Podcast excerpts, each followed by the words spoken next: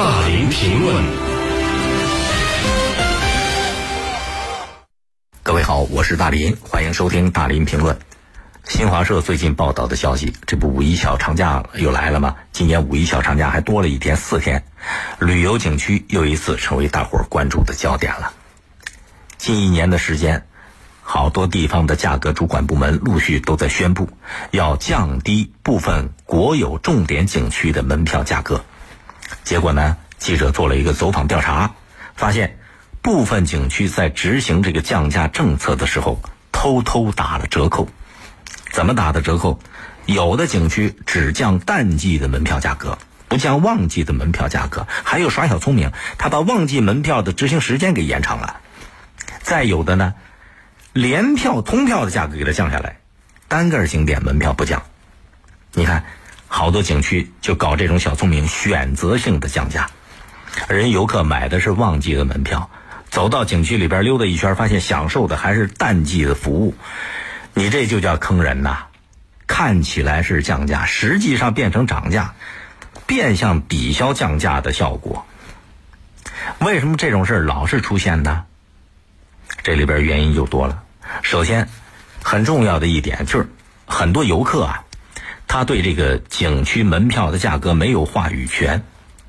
按道理来讲，一个景区这门票价格执行什么价格，降价还是涨价，它要有一个必要的程序的。比方说听证会，这就是一个很重要的程序啊。可是呢，根据媒体调查，因为很多人现在对听证会丧失信任了。结果就导致一些小聪明，有一些专业的听证会代表就跑出来了，哎，这一有听证会他就去去去跟着鼓掌欢迎。价格听证会最后就变成了，只要一有涨价和降价这事儿，一听证听证完了都是涨价，所以大家就对这个听证会也不抱什么希望。但是不抱希望归不抱希望，你甭管怎么讲，这个听证会机制是它是没问题的，它这程序是有的。问题出在哪？问题出现在操作者是谁来干这个事儿的？如果忽视了大伙儿的需求，你在听证会搞这个程序的过程当中跑冒滴漏，那这个听证会就没有意思了。那以前还有这种听证会的程序啊，虽然没有话语权，但是他总给你这个机会呀。现在连这个程序都没了，那根本就不让你听了，这是一个重要的原因。再一个呢？有些景区啊，部门利益这个私利太重。国有景区降价，目的是什么？目的是要让大伙儿享受更多的幸福感，有更多的获得感。政策特别好，但是上有政策，下有对策。景区看起来是降价了，但是它没降到老百姓心里边去啊。是不是这市场规律嘛？你供大于求的时候，它总要价格往我往下走一走啊。旅游旺季来的时候，你如果门票价格往下走，甚至把一些景点给免费了，一点都不吃亏。因为我在节目里边跟大伙说过这个事儿，旅游经济啊，你不能只盯着一枝一叶，你要算总账。旺季一来，景区免费，低价。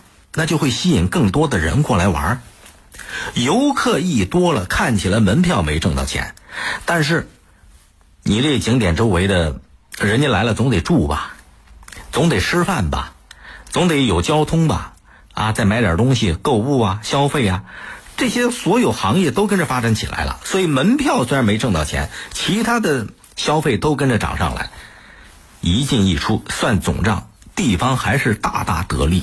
而且得到这个利，足以弥补景区票价的免费或者是下降。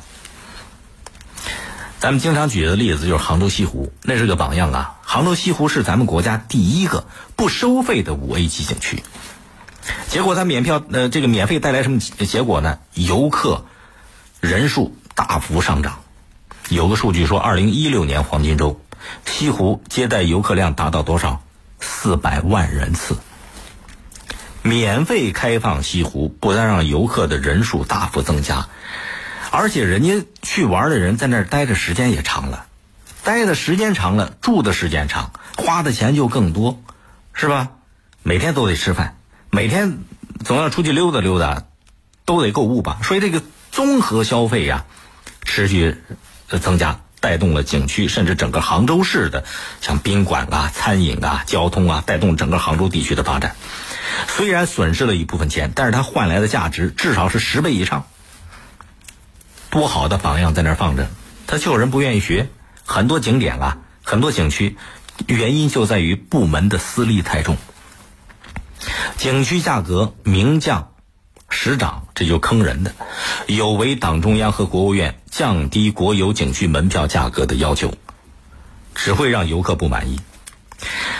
所以，国家发改委最近又发出通知，要更大范围的推进重点国有景区门票降价，而且呢，不能只降低淡季的价格，不降低旺季的价格，还不能以降低联票、通票价格替代具体景区的门票降价，都是非常好的政策。那怎么样确保这个政策不走样？就得真正的把群众的需要当回事儿。要有群众的声音，要有群众的监督，让群众有议价权。所以最重要的一点，你得有这个程序，是吧？比方听证会这个程序，就从这个好好的把听证会程序给做好开始，真正的把景区的门票价格给抓起来。